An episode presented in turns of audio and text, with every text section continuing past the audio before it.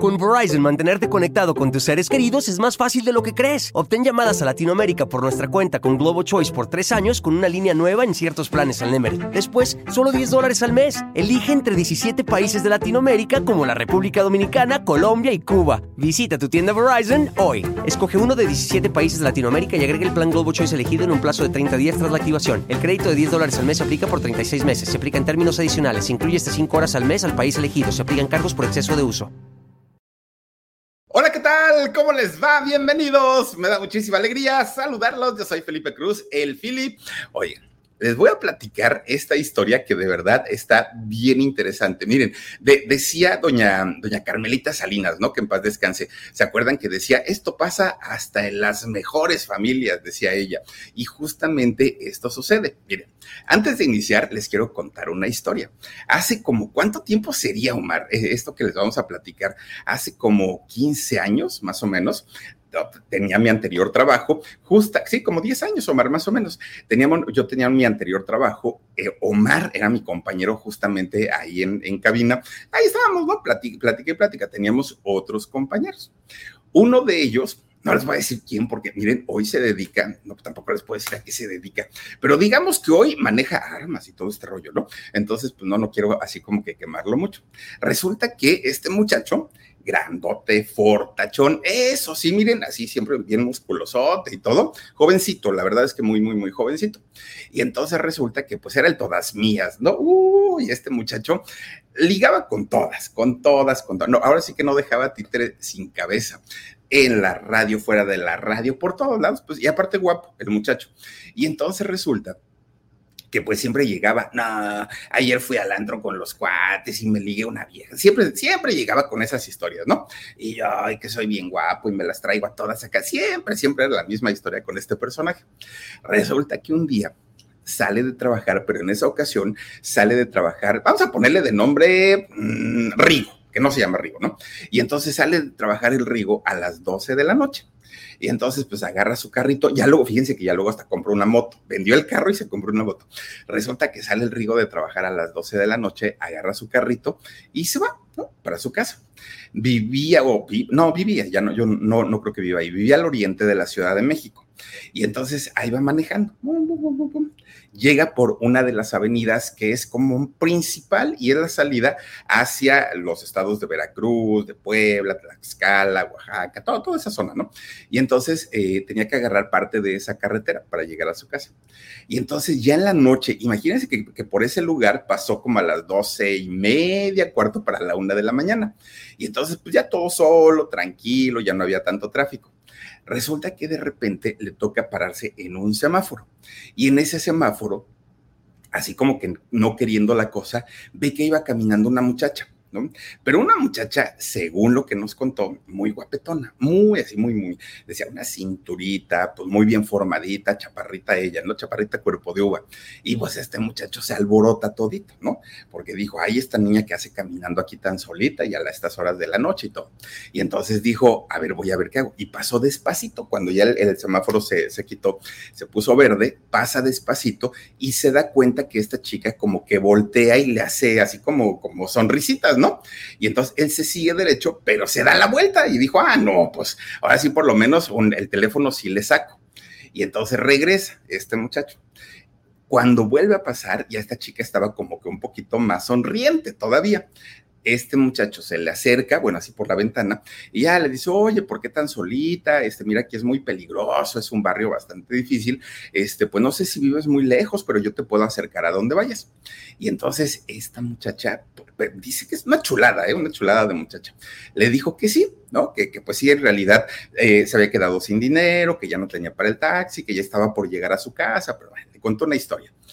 Resulta que este muchacho, teniendo esa experiencia, ¿no? De ser un buen ligador y de que podía conquistar a todo el mundo, resulta que empieza pues ahí a lanzarse, a lanzarse, a lanzarse, pues al ratito para el coche y ahí estaban tremendo beso y beso y beso y beso y beso y beso pero la cosa no para ahí.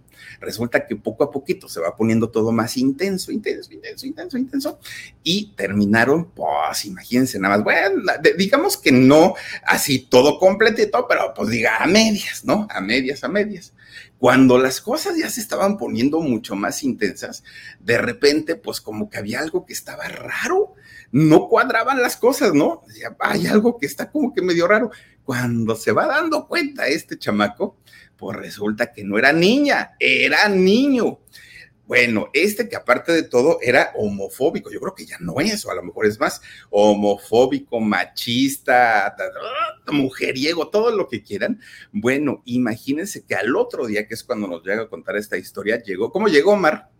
Llore y llore y llore y llore, porque decía, no, y me la hizo, pero va a ver, que no sé qué, no sé cuándo. Bueno, imagínense nada más cómo, cómo quedó este muchacho postraumado, ¿no? Porque dijo, es que no se vale que me haya hecho eso, yo que me porté tan bien y quería ser un caballero y llevarla a su casa. En realidad, no, esa no era la historia. Este cuate ya iba con, otra intención.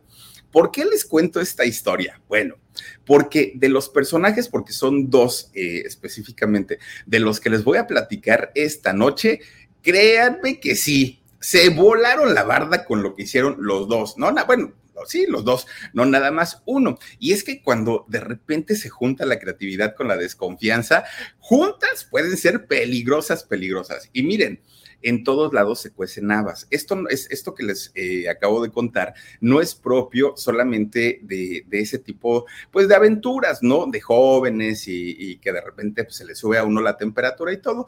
No, pueden pasar en cualquier lado, pero en cualquier lado. Imagínense nada más que esta historia empieza con un hombre muy religioso, mucho, mucho, mucho, muy religioso. Sí, una persona que aparentemente, pues su vida giraba en torno a Dios. Y fíjense que hay, algo que siempre a mí me dice este Jorgito, ¿no? Me dice, Philip, es que luego los que se dan golpe de pecho son los peores. Bueno, pues sí es cierto. Eh, hace muchos años, muchos, muchos años, existió en el mundo una persona porque que su profesión, oficio, como quieran llamarlo, era ser el palpati. Y ustedes van a decir, bueno, ¿y eso qué tiene que ver? ¿O, qué es el palpati? Pues sí, el palpati tenía que ver con palpar, ¿no?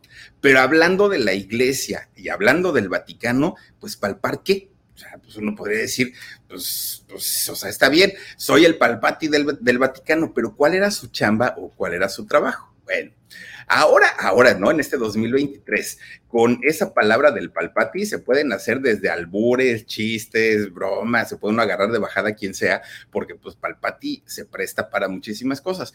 Pero en aquellos años, en esa época de la que les estoy hablando, ser un palpati, ser nombrado un palpati, era un honor y solamente se le daba este privilegio o esta categoría a gente muy, muy, muy, muy importante, no a cualquiera.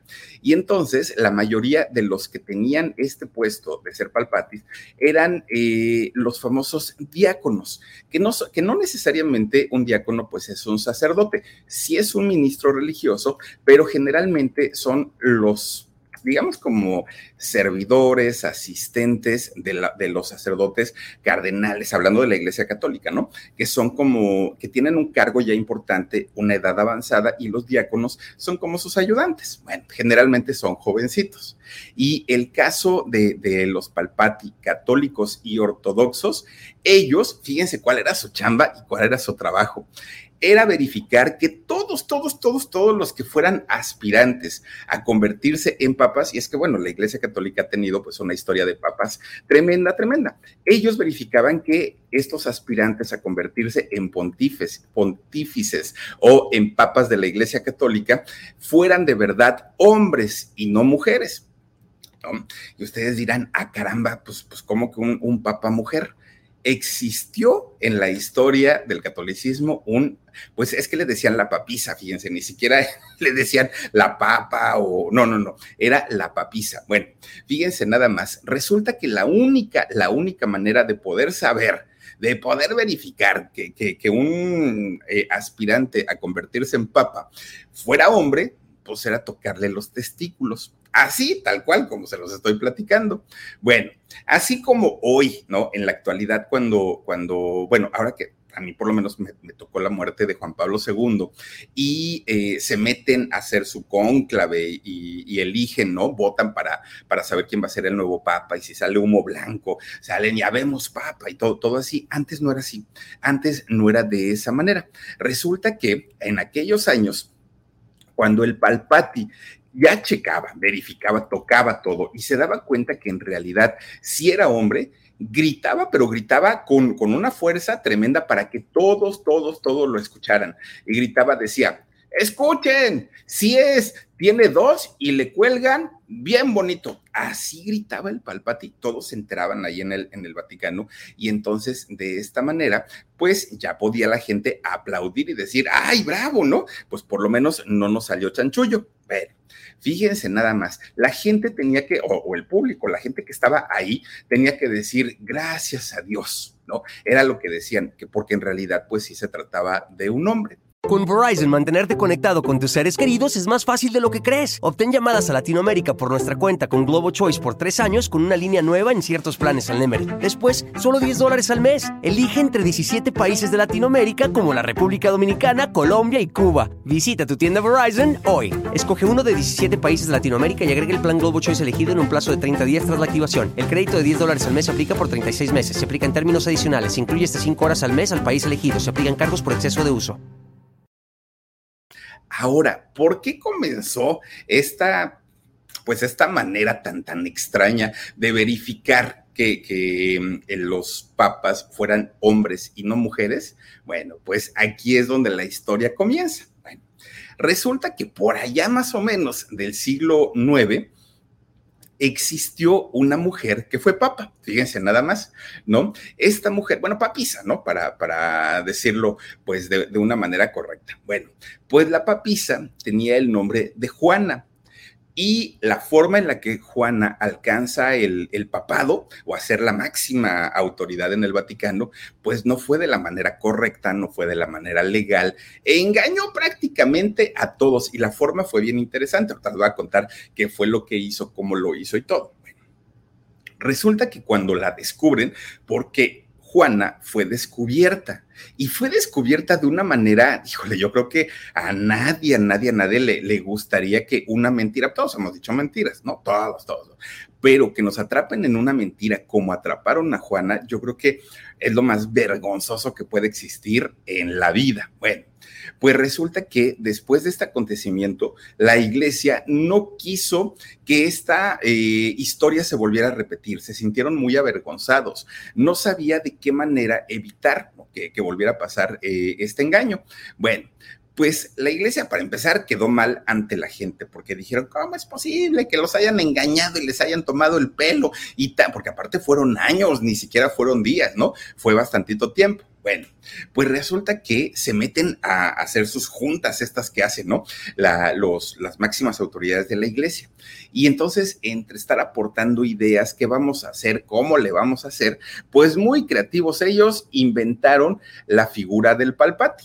Bueno, pues resulta que mucha, mucha gente, muchos historiadores, sobre todo de religión y conocen y que conocen de, de, estos temas, pues ellos dicen que todo es un mito, que no fue cierto, que la historia no fue real, pero cuando el río suena, pues, obviamente es porque agua lleva, ¿no? Además, recordemos también que la iglesia, y mire, no se trata de hablar bien ni mal de la iglesia católica, en realidad no, pero sí hay que recordar que pues la iglesia católica ha tapado muchísimas verdades, muchísimas. ¿No? Tampoco es que su credibilidad esté intacta. Eh, de hecho, pues sí se sabe que algunos, y, no hablo de la religión como institución, hablo de, algunos de sus clérigos, pues sí han salido bastante mentirosillos. Y si no, pues pregúntenle al padre Maciel o pregúntenle aquí en México, ¿no? A, Norberto Rivera, en fin, eh, ejemplos tenemos y tenemos muchísimos. Ahora, que si esta historia del Palpati fue real, oigan, pues quizá puede sonar gracioso, ¿no? Que de pronto un, hombre, un muchacho, llegue y a ver, le levante la falda, ¿no? Al, aspirante a papa y a ver, preste para acá y empiece a manosearlo todo. ¿Podría sonar chistoso? Sí. Podría sonar así como que, ay, qué creativos estos muchachos, ¿no? Se pusieron los del Vaticano y puede sonar hasta inocente. Pero en realidad no lo era. Fíjense que eh, esta práctica se llega a convertir en una de las muestras más grandes, más grandes de la misoginia en el mundo. ¿Por qué? Porque esto eh, demostraba simplemente la aberración, el rechazo que tenía, bueno, y que sigue teniendo, de hecho, de, desafortunadamente, pues eh, la iglesia hacia las mujeres. ¿Y por qué lo decimos? Miren, de entrada, pues podemos decir, no hay monaguillas, ¿no? Sí, hay monaguillos. Hay diáconos, no hay diáconas. Hay padres, no hay padras o madras, ¿no? Este, no, no se puede subir una mujer a, un púlpito y eh, poder dar un, sermón, no pueden hacerlo, no pueden eh, comulgar, no, bueno, comulgar a la, gente, a los eh, feligreses, en fin, sus actividades dentro de la iglesia siempre, siempre han sido limitadas. Y ah, en este caso hablamos de, la iglesia católica, apostólica y romana, pero la gran mayoría de las religiones y, y casi, casi, no al 100, pero casi, casi podemos generalizar las mujeres siempre han sido relegadas a un segundo plano y todos los cargos de importancia eh, generalmente son entregados a los varones. Y entonces, pues miren, la historia de esta mujer, de Juana, pues comenzó, o de la papisa, ¿no? También como, como se le conoció, inició un día cuando una mujer convencida del gran amor que tenía y la devoción que tenía a Dios, quiso tener un cargo importante, un cargo grande dentro de la iglesia. Pero si hoy hoy en este 2023 hay machismo, no es tan sencillo que, las mujeres accedan todavía a oportunidades laborales eh, de la misma forma como tenemos oportunidad los hombres. Eh, y eso lo podemos hablar en el trabajo, en la religión, en la política, en, cualquier ámbito es, es, muy extraño. Bueno, en México, que ahora suena mucho que va a haber una, una próxima presidenta, ¿no? De, de, la República, por lo menos eso es lo que, lo, lo, que han dicho o han comentado, pues llega a ser un suceso, porque no es algo normal, no es algo a lo que estemos acostumbrados. Generalmente vemos a los hombres en este tipo de, de cargos. Bueno. Si esto, ya les decía yo, si, si el machismo existe hoy, imagínense la misoginia que existió allá en el siglo IX. Era mil veces peor, era horrible. Bueno, pues Juana nació en, en, un pobladito cerca de lo que hoy es Alemania, porque en aquellos años ni siquiera, ni siquiera era Alemania, ¿no? Eh, se le conocía de, de, otra manera. Bueno, pues resulta que ahí su papá llegó a este pueblo siendo un, ay, ¿cómo se llaman estos, este Omar? Eh, cuando, cuando, misionero, que, van a evangelizar justamente a estos lugarcitos. Bueno, pues resulta que don Ingel Jaim, el papá justamente de, Juanita, llega a este, a este pueblito muy cerca de lo que hoy es Alemania, llega en calidad de, de misionero y él llega con su familia con su esposa, pero que creen, llegó con una cantidad de hijos. Bueno, este misionero tenía cantidad de chamacos, todos hombres, todos, todos, todos, todos, varones, y por lo mismo, pues el señor muy feliz. Pero dentro de todo su ramillete de hombrecillos que tenía por ahí este señor, había una niña, y esta niña era Juana. Entonces, este hombre, el misionero, no estaba feliz con, con, la niña, ¿no? Porque decía, híjole, pues es que todos ellos van a poder estudiar, van a poder prepararse, van a poder ser misioneros. Pero esta, ¿qué? ¿Qué voy a hacer con la Juana? Pues no voy a poder hacer nada porque pues, no va a tener oportunidades y no era feliz teniendo una hija mujer. Fíjense nada más lo que son las cosas. Ahora, curiosamente, extrañamente, o para que se le quite, ¿no? A, este, este personaje, pues al misionero, pues resulta que Juanita resultó ser la más inteligente, la más lista, era ducha, sí, pero miren, tenía el, foco encendido todo el tiempo, todo el tiempo.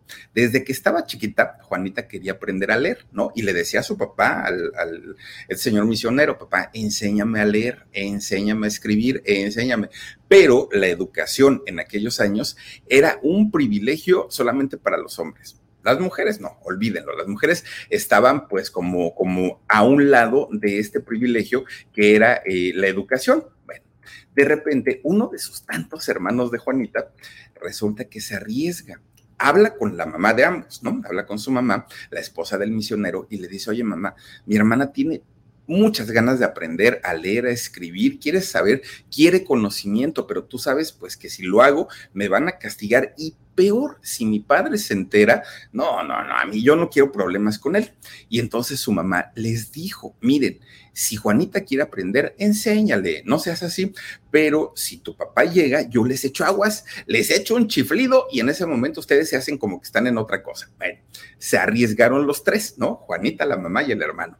Y entonces el hermano le empieza a enseñar a leer la Biblia, los pasajes de la Biblia, los salmos y el cantar de los cantares y todos estos libros de la Biblia. Bueno, pues su mamá pobrecita, porque estaba parada en la puerta, nada más esperando a ver a qué hora regresaba el misionero de ir a la predicación y dijo, donde nos agarre que le están enseñando a Juanita, nos va a ir muy mal. Bueno, menos mal, eso no sucedió, ¿no? Porque este señor, don Herbert, el nombre del de, el papá de Juanita, era un tirano, o sea, sí, muy misionero, todo lo que quieran, pero era canijo, ¿no? El señor bastante, bastante canijillo.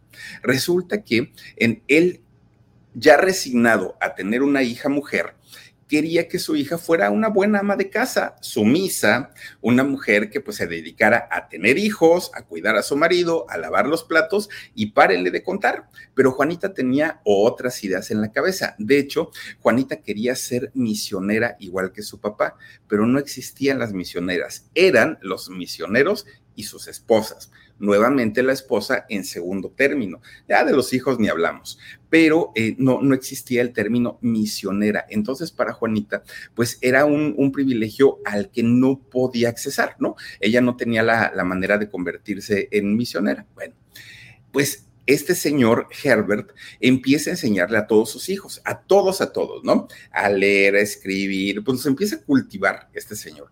Pero resulta pues que todos bien burros todos, todos, todos.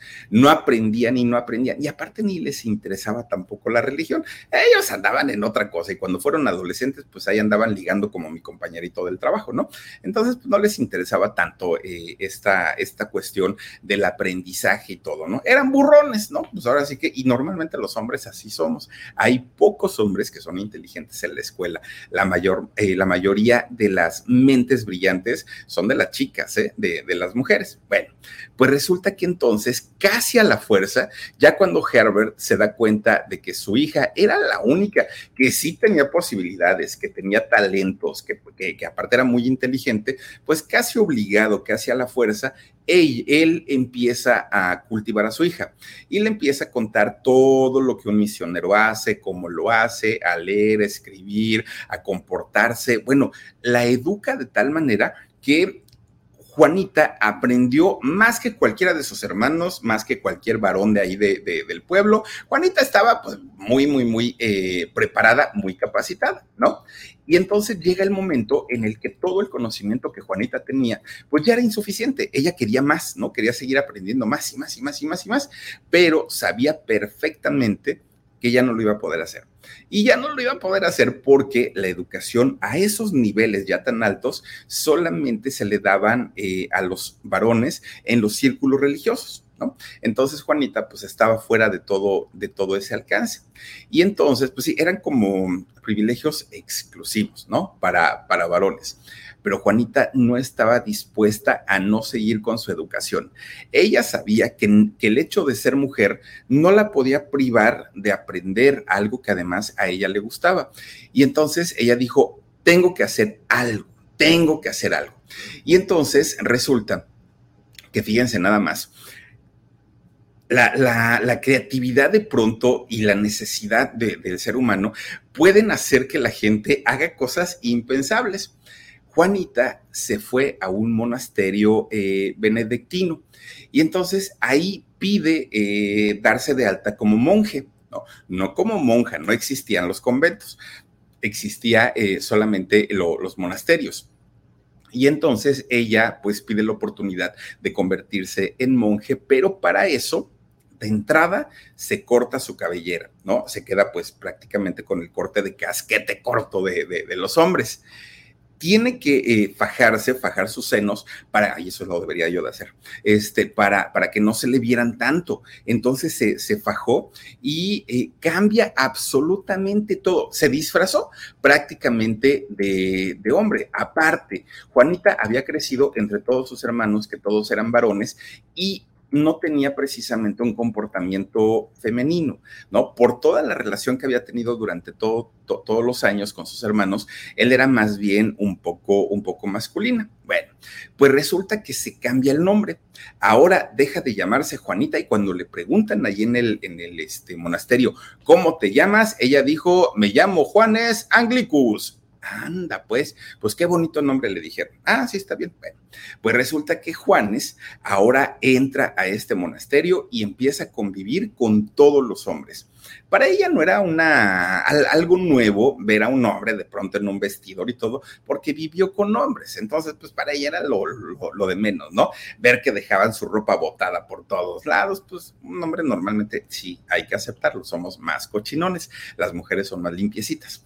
Y entonces eh, resulta que ella ya estaba acostumbrada, Juanes Anglicus ya estaba acostumbrada pues a todo este trato y el trato entre, entre hombres, aparte de todo. Bueno, pues resulta que ella, fíjense que se da cuenta que eh, todos sus compañeros estaban como metidos en otras ondas y ella era la única que ponía atención a todas las clases, todas las materias, la, se la chutaba de principio a fin, pero antes de esto todos los días tenía que hacer el mismo ritual. Se tenía que levantar una hora y media antes que todos sus compañeros, fajar sus senos, eh, peinar su cabello corto, cubrir su, pues digamos que su poca feminidad, ¿no? Eh, que, tenía. Eh, imagínense nada más, algo que pues durante mucho tiempo ninguno de sus compañeros se dio cuenta. Pues resulta que para sorpresa de tanto de, los maestros, de los clérigos y de sus propios compañeros, rápido, rápido, Juana, y bueno, eh, Juanes, ¿no? Ahora convertido en Juanes, iba eh, escalando puestos y rangos de ahí de la jerarquía de, de la iglesia católica, apostólica y romana, poco a poquito, ¿no? Entonces, mientras los chamacos estaban en otras cosas, ella estaba aprendiendo y aprendiendo y aprendiendo de repente un día ahí, bueno, al pueblo donde se encontraba este monasterio, llega una pandemia, ahora como la que nos azotó, bueno, sigue azotando, ¿no? Eh, llega una pandemia muy fuerte de fiebre. Mucha gente murió, mucha gente. Y lo peor es cuando esta pandemia llega también al monasterio. Muchos eh, de los monjes comienzan a enfermar. Entonces mandan a llamar a un doctor para que revisara a ver si, si podían controlar esta pandemia dentro del, eh, monasterio. Pues resulta que para revisarlos, pues obviamente, a ver, quítese la ropa joven, ¿no? Pues para, para revisarlo. Y eh, Juanes, pues se pone a la defensiva porque ya no quería que la revisaran, pues porque obviamente no era mujer, era, perdón, no era hombre, era mujer.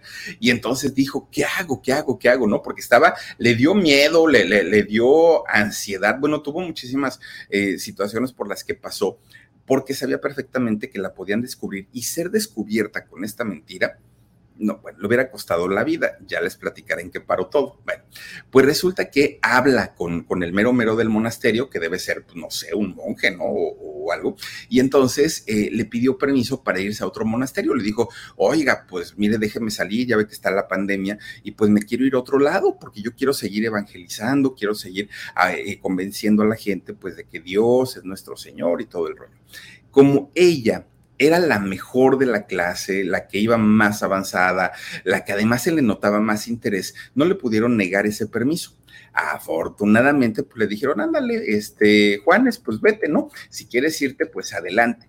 Y entonces, imagínense nada más, viajó desde, eh, bueno, de ahí el pueblito cerquita de, Alemania, luego se fue para Grecia, luego se fue para Constantinopla, bueno, anduvo de tingo al tango.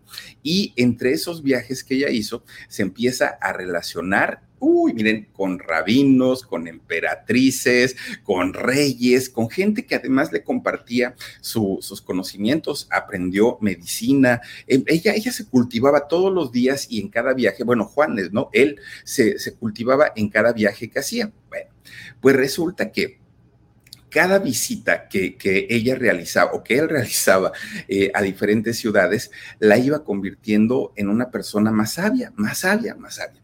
Pero de repente un día visitó un lugar que le cambió la vida a Juanes, ¿no? Le cambió la vida. Bueno, fue a Roma llega allá a Italia, a Roma, y ahí se pone a trabajar como maestro, dando clases, pues siendo una mujer, un hombre muy preparado, pues resulta que empieza a dar clases. Y siempre, siempre en su personaje de hombre, imagínense ustedes que se hubiera sabido que era una mujer, bueno, nadie mandaba a sus hijos a la escuela. Poco a poquito, este hombre, Juanes, que además eh, se convirtió en un hombre bastante, bastante respetado, se fue acercando hacia el Vaticano. Y en el Vaticano le presentan a su santidad, al Papa León IV. Entonces llega eh, Juanes y se presenta con él empieza a platicar con el Papa y cuando empiezan a intercambiar conocimientos, el Papa se da cuenta que era un hombre muy preparado, muy culto, que sabía perfectamente todo lo de la Iglesia Católica, Apostólica y Romana, y entonces se queda muy sorprendido lo vuelve a invitar, ¿no? Eh, a Juanes, oye, vente para acá, nos echamos un juego de billar y pues este, ya nos tomamos una, una cervecita o a ver qué tomamos. Y ahí va otra vez, ¿no? Este eh, Juanes para allá con el Papa y estas visitas empiezan a ser frecuentes, frecuentes, frecuentes, frecuentes, hasta que un buen día este Papa le dice, oye, este, el Papa León le, le, dice, oye, Juanes, pues mira, tú trabajas como maestro, ¿no? No, pues que sí. ¿Por qué no te vienes aquí a trabajar conmigo? Te doy un dinerito, pero aparte tú te vas a convertir en mi mano derecha. Tú vas a ser mi representante, mi asesor, mi todo, todo. Tú te vas a convertir en mi brazo derecho, le dijo el Papa León. ¿Cómo, ¿Cómo le llaman ahora? Como en el secretario particular, ¿no? Así como que ya muy, muy este, glamuroso el, asunto. Bueno, pues resulta que este secretario eh, particular llevaba los asuntos internacionales del Papa León. Eh, se encargaba pues de toda la diplomacia del Vaticano con todos, todos, todos los países. Aunque hay otra versión que dice que en realidad eh, Juanes fue llevado, o sí, llevado a la Santa Sede por un amante y que en realidad no era tan culto. Bueno, como haya sido, finalmente Juanes ya estaba ahí en el Vaticano, ya estaba, este, pues ya era más bien el, asistente, el secretario particular del Papa León. Y entonces, pues todo, toda la relación que ellos tenían fue haciendo que poco a poquito Juanes viera la forma en la que vivían los papas y decía, ¿cómo no estoy yo en su lugar? ¿Cómo no me dejan a mí ese puesto? ¿Cómo si yo estudié tanto, si yo me preparé tanto, me lo merezco? Decía Juanes, ¿no? Y entonces, pues empezó con, este rollo como de ambicionar este puesto y decía, algo tengo que hacer para este, ganármelo. No sé qué voy a hacer, pero algo tengo que hacer, pero yo me voy a convertir en el próximo papa. Imagínense ustedes nada más la, la ambición que tenía. Bueno Resulta que llega por ahí de la mitad del siglo IX, cuando de repente el Papa León IV, este eh, Papa del que era asistente, Juanes, murió. ¿no? Ya, por, ya ven que pues normalmente eh, pierden la vida ya por la edad, ¿no? Ya son personas muy adultas. Bueno, había que elegir un nuevo papa. Y entonces, pues empiezan a buscar las opciones, los cardenales, empiezan a buscar las, las opciones que los cardenales, pues son quienes se encargan, ¿no? De, de hacer esta labor empiezan a buscar una opción para ver quién iba a ser el siguiente papa después del papa León, pero en realidad no había tantas opciones, no había muchas. La mejor, la que, bueno, todo el mundo además estaba de acuerdo, era la del asistente o secretario particular que era Juanes. Todos decían, queremos que Juanes se convierta en el próximo papa, pues él, él se la sabe todas y además conoce el teje y maneje de aquí del Vaticano. Él era el favorito fíjense nada más que lo, lo, eligen, ¿no? Todavía no se hacía esto del humo y de todo, no, no, no. Entonces resulta que se convierte en el siguiente papa, ¿no? Juanes, ¿sí? Lo eligen. Y ya ven que se cambian el nombre, ¿no? los papas. Eh, él se puso quiso ser Benedicto III así es como, como se conoció. De hecho, su papado eh, solamente estuvo del de, el año 855 al año 857. Ya, ¿no? Se convierte en papa, eh, hizo, hizo algunas modificaciones para la iglesia, escribió, ay, ¿cómo se llama? Encíclicas, bueno, hizo cantidad y cantidad de cosas como, como papa, ahora Benedicto III. Estaba él trabajando para la iglesia y todo, ¿no? Ahora el sueño de Juanita, de aquella niña, pues que era muy eh, estudiosa y que era muy, muy buena niña, pues este, se, se, había hecho realidad, ¿no? Había alcanzado y había llegado hasta lo, lo, más alto de la iglesia católica. Ya no había algo más allá, ya, del Papa y punto, ¿no? Entonces, Juan, bueno, perdón, Benedicto, Benedicto III, se olvidó de todo se olvidó de, tener, de, su familia, se olvidó de tener novio, de tener o esposo, de tener hijos, nada, de nada, de nada, de nada. De repente un día, pues él eh, haciendo su labor como, como el Papa, eh, dirigiendo, mandando, dando órdenes, todo, todo esto, de repente un día llega una persona que era el embajador de Sajona. Eh, Lamberto se llamaba eh, este señor. Llega don Lamberto y entonces don Lamberto pues empieza a platicar con, con el Papa. Uy, muy a gusto, ellos echaron ahí sus pláticas muy, muy, muy tranquilitos. Bueno, pues resulta que él siendo un diplomático, las relaciones entre ¿no? Lo, los estados eran tan buenas, tan buenas entre don Lamberto y el Papa, que, ¿qué creen? Pues que don Benedicto III quedó embarazado. Se embarazó del diplomático, fíjense nada más. Cuando se entera don Benedicto que estaba embarazado, pues entra en pánico, entra en angustia, en desesperación, porque dijo, ay, Dios mío, ¿y ahora qué voy a hacer? Bueno, obviamente nadie, nadie, nadie debía enterarse de esto? Nadie. Lo único bueno de toda esta situación por la que estaba pasando eh, Benedicto III era que, pues ya ven que usan sus, batolongos, ¿no? Sus faldotas así bien, bien amplias y obvio, bueno, en realidad se llama alba, ¿no? Lo que, lo que utilizan los papas. Pero resulta que este, con, con esos vestidotes que se ponía, pues podía disimular perfectamente su embarazo. ¿No? No, no, no pasaba nada. Además, se seguía eh, fajando los pechos, que ahora con el embarazo le crecieron mucho más, la pancita pues ya se le botaba y todo eso pues lo, lo ocultaba fajándose y después poniéndose esta, este vestuario, ¿no? Que se llama la alba. Bueno, pues ahí tienen que Benedicto decía, es que tengo dos opciones. Una, o me tomo mi tecito de, de ruda y, y aborto, o este, pues tengo a mi bebé, pero ¿qué voy a hacer? O sea, ¿qué voy a hacer? No, ahora sí que el día que llegue el momento del alumbramiento, no quiero ni pensar qué es lo que va a suceder. Bueno, entonces resulta que comienza a ocultar su embarazo, a ocultar su embarazo, pero pues el tiempo iba pasando y le iba comiendo. Resulta que un buen día, híjole, llega el, el día del Corpus Christi. Y eh, no sé si ahora se siga teniendo esa tradición o esa costumbre, pero resulta que el, que, eh, el Papa tenía que salir él como la, la, la primera persona de la, de la, procesión, no sé cómo se le llama, que va guiando todo, ¿no? Él tenía que, que, ir, pero tenía que ir en un caballo. Entonces, detrás de él iba todo el mundo, ¿no? Siguiendo la procesión, pues obviamente para el Corpus Christi. Bueno pues ahí va, le dicen, ¿sabe qué es? Les iba a decir su majestad, no, no, tampoco su alteza, ¿cómo se le dice? No, su excelencia tampoco. ¿Cómo se le dice al papa? Su santidad, ¿no? Y entonces este, le, dicen, su santidad, ya llegó su caballo para que se monte y se vaya a la, a la procesión del Corpus Christi. Y entonces, pues obviamente Benedicto III dijo, ay, ¿cómo me voy a trepar al caballo con mi tremenda panzota? No, esto sí va a estar así como, pues, pues está como muy feo, ¿no? Y entonces dijo, ay, no, yo prefiero ir caminando y, caminamos despacito y voy con toda la, la multitud y le dijeron, no, su santidad, usted tiene que treparse al caballo y eh, guiar a toda, a toda la procesión. Bueno, hijo, pues está bien, pues si no hay de otra. Entonces se mete, ¿no? A, su habitación, saca otra faja así más grandotota y empieza, pues dijo, me tengo que proteger, no vaya a ser la de malas con el movimiento del caballo y, y todo eso.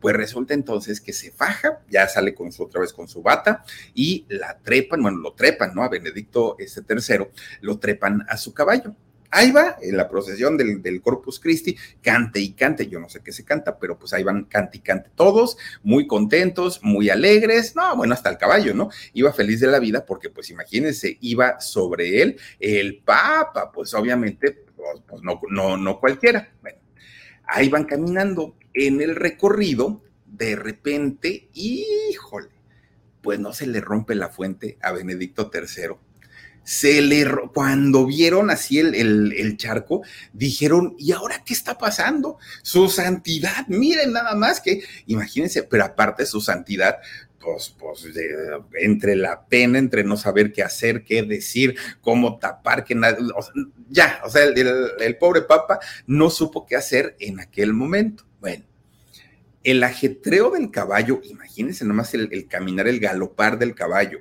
en un, en un estado de embarazo, obviamente provocó que eh, comenzara en labor de parto. Se quiso aguantar Benedicto III. Dijo, no, no, no, no voy a gritar, aunque ya me está, pues ahora sí los dolores, ¿no? Pero no voy a gritar. Y se apretaba y se apretaba y se apretaba. Pero ya el dolor, o sea, las contracciones eran cada vez más fuertes. El movimiento del caballo había provocado, pues, que se acelerara el, el nacimiento de su bebé.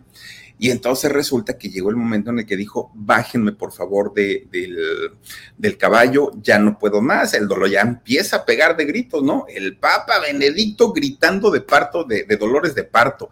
No, bueno, fue el escándalo. La gente de la, de, la peregrinación, no, de, de la procesión, se junta alrededor de, Benedicto imagínense, asombrados, estaban admirados, no, no entendían qué era lo que estaba pasando, nadie sabía qué era, qué era lo que eh, había sucedido. Cuando de repente sale el chamaco y empieza con los chillidos, ¿qué creen ustedes que hizo la gente? Pues toda la gente que estaba ahí alrededor de, de, Benedicto empiezan a gritar, se hincaron y empiezan a gritar, milagro, esto es un milagro divino, es un milagro del Señor porque estaban viendo dar a luz a un papa, a un hombre. Se supone que en teoría era un hombre. Bueno, pues sí, era obra del Señor, pero del Señor embajador. Oiga, no, no, no fue obra pues, del Espíritu Santo. Imagínense nada más. Bueno, hasta este punto surgen dos versiones. Una de ellas cuentan que cuando se dan cuenta que en realidad Benedicto III no era Benedicto, sino era Juanita, pues resulta que la amarran de la cintura con un lazo, con una cuerda, la amarran al caballo y al caballo lo, lo echan a andar. No corre el caballo, pero recién parida eh, esta mujer va siendo arrastrada a, digamos que a la velocidad de, de, una caminada, una caminata normal va caminando y esta mujer pues va siendo arrastrada, imagínense recién parida. Y durante este arrastre, toda la gente que iba, toda la gente de la procesión, comienzan a aventarle piedras, piedras y piedras y piedras y piedras y piedras y piedras, hasta que pierde la vida. Otra eh, versión cuenta que en realidad Benedicto III murió durante el parto. Bueno, después de esta situación, Obviamente la Iglesia Católica Apostólica y, Romana, y Romana enfureció y enfureció pues hasta cierto punto con justa razón, porque se sintieron engañados, traicionados, les tomaron el pelo, se burlaron de ellos. Fue una vergüenza, ¿no? Para, para ellos, porque se supone que pasan por una cantidad de filtros para poder llegar a aspirar a ser el, siguiente papa. No es nada más de que tú me gustas para papa, órale, ¿no? Ya ponte, ponte tu gorrito de papa. No es así. Y entonces, pues el escándalo se hizo enorme, enorme, enorme, enorme. Obviamente, el Vaticano tenía que tomar medidas drásticas, drásticas para evitar que esta situación volviera a pasar. Y una de estas grandiosas, grandísimas ideas que se le ocurrieron al Vaticano en aquel momento fue que se tendría que verificar la virilidad de los aspirantes a convertirse en el próximo papa. Es así como surge la figura del famoso Palpati. Bueno, pues sí, el Palpati tenía que revisar con sus manitas, así manualmente, los atributos sexuales de todos los aspirantes, de todos, de todos. Ahora, ¿cómo lo hacían? pues mandaron a hacer una silla especialísima para eso. La, silla era diseñada justamente para, para esta situación. Miren, era la silla normal y en la parte de enfrente estaba cubierta, donde van las patas, estaba cubierta, pero tenía un agujero y en la parte donde se sentaba el, papa, ahí tenía como, hagan de cuenta, como un retrete, ¿no? Como un sanitario, más o menos. Eh, así, ¿no? Estaba hueca. Y, ah, pues miren, ahí está. Y entonces todos los aspirantes que querían ser papas se sentaban en esta silla. El Palpati se tenía que poner de rodillas frente a ellos, como decía quien decía, mete la manita, saca la bolita y vamos a ver qué premio es. Bueno, pues resulta que el Palpati tenía que meter la mano y en ese momento tocar los genitales del aspirante a papa. Y si era correcto, si no había ningún problema, entonces era cuando gritaba, tiene dos y cuelgan re bien. Y entonces ya todos decían, ay, bendito sea Dios. Y ya no, eh, eh, se convertía en un aspirante oficial a convertirse en el próximo papa. Bueno, Fíjense que, eh, bueno, de hecho, esta silla de, la que les estoy hablando, que ya no las pusieron aquí, se llama la sedia stecoraria, stecoraria, la sedia stecoraria. Y de hecho, esta silla existe. No, no, no es un invento, no, no, no, no, existe. Al día de hoy está eh, puesta, está exhibida en el Museo del Vaticano, ahí. Pero fíjense que pasa algo bien chistoso, porque cuando la gente pregunta, oigan, ¿y esa silla para qué es? Pues eh, es de madera, pero está muy chistosa. La mayoría de los guías de turistas, ¿saben qué dicen cuando la gente les pregunta? Ah, este, pues no, nada más la mandaron a hacer así como para que el papá hiciera sus necesidades, ¿no? Y entonces, pues la gente, ah, bueno, pues ya no le dan mayor importancia. Pero lo que no explican es para qué era el hoyo que tenía justamente ahí en el frente. Eso sí es lo que no lo, no, no, no lo explican. Hay quienes dicen que esta historia no es real, que esta historia nunca ocurrió. Pero como ya les decía, la historia de la silla, o por lo menos la silla sigue estando ahí en el museo, hasta, hasta la presumen, fíjense, la tienen allí en exhibición. Sí, sí existe la silla, pero la gente que, defiende la teoría o la versión de que esta historia no existió, ellos dicen que en realidad pues era, le llamaban en esos años a esta silla la silla del excremento, así le decían, que porque como los papas eran ya personas de edad avanzada, no querían que se levantaran para hacer sus necesidades, entonces hacían sentaditos ahí en su silla, iban, cambiaban ya lo que ponían abajo, una tina, una cubeta, la cambiaban, la lavaban y ya otra vez la volvían a colocar y ya de esta manera los señores no tenían que levantarse para, ir a hacer sus necesidades, ¿no? Pero como haya sido, fíjense que la, iglesia no acepta que esta historia en realidad ocurrió. ¿Y saben por qué? La, la gente que defiende que esto sí es real y que esto sí ocurrió, dicen, lo que pasa que a la iglesia no le conviene, ¿por qué? Porque es tanto como aceptar la misoginia y el machismo que ha existido durante años, durante años, años, años en la iglesia y que sigue existiendo al día de hoy. ¿Y qué responde la, la iglesia católica? Ellos responden que Jesús fue hombre, ¿no? Ah, digo, ahora ya debe ser un ser celestial, pero eh, aquí en la tierra Jesús fue hombre y sus doce discípulos, sus doce apóstoles también lo fueron. Entonces, de esa manera, dice la iglesia, el hombre tiene un papel en esta vida que es el de dirigir, de ser el responsable, de ser el que lleva el dinero a casa, mantener a la familia, debe ser acá. Y la mujer debe ser acá, ¿no? Una mujer que cuida a su marido, cuida a sus hijos y todo.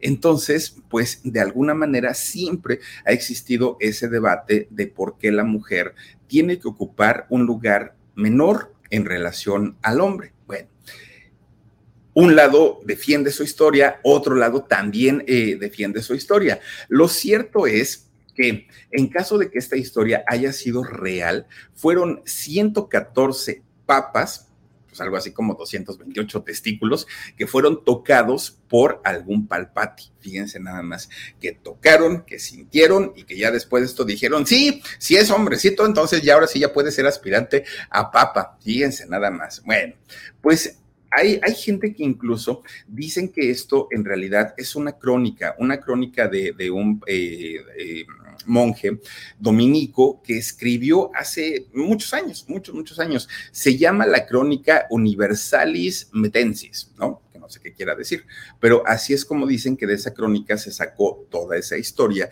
y que en realidad la historia la sacaron para perjudicar a la Iglesia Católica, para mostrar pues las debilidades que existe dentro de esto, que además, fíjense que el nombre de Juana, de Juanes o de Benedicto III no existe en los registros papales, eso es lo que se dicen, que eso sería lo de menos, simplemente no lo pusieron y punto.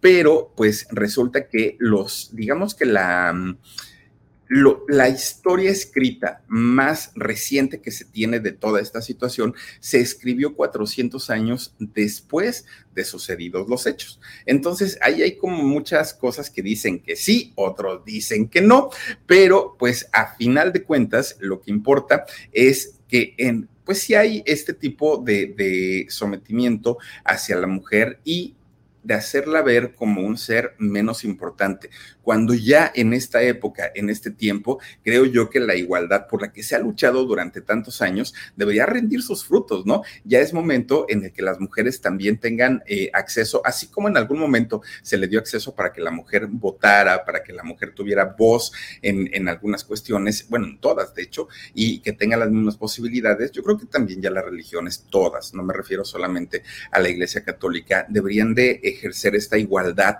de eh, las oportunidades tanto con hombres como mujeres. Pero fíjense, una historia ah, en lo personal me pareció bastante, bastante interesante y por eso se les quería compartir aquí esta noche en el canal del Philip. Ya sé que normal, normalmente hablamos de actores, de actrices, de cantantes, de grupos, de, de, de todos estos personajes de la farándula, pero créanme que cuando conocí y escuché la historia del Papa Benedicto III, dije, la tengo que presentar en el canal del Philip porque me parece una historia bastante, bastante buena, bastante interesante y yo espero que a ustedes también les haya gustado. Y si no, pues díganme, ya no, ya no volvemos a hacer de, estas historias, porque, pues bueno, pues ahora sí que ustedes dirán de qué quieren que hablemos. Cuídense mucho, descansen rico, sueñen bonito y nos vemos hasta mañana. Besitos, adiós.